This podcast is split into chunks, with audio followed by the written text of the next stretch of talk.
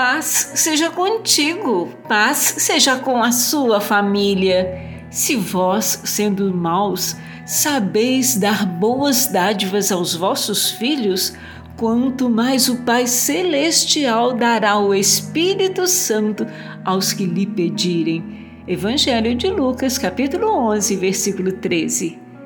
Como podemos duvidar da abundância de presentes de nosso Pai Celestial? Nós que estamos mergulhados nos caminhos da maldade, ainda somos capazes de reconhecer boas dádivas. Como então podemos imaginar que Deus, que é bom além da medida, nos daria menos que todas as bênçãos espirituais? Na verdade, o tesouro de suas riquezas é imenso e ele dá livremente a todos que ele chama de seu filho. Então alegre-se, aleluias! Bendito seja o Deus e Pai de nosso Senhor Jesus Cristo, que nos abençoou com todas as bênçãos espirituais nas regiões celestiais em Cristo.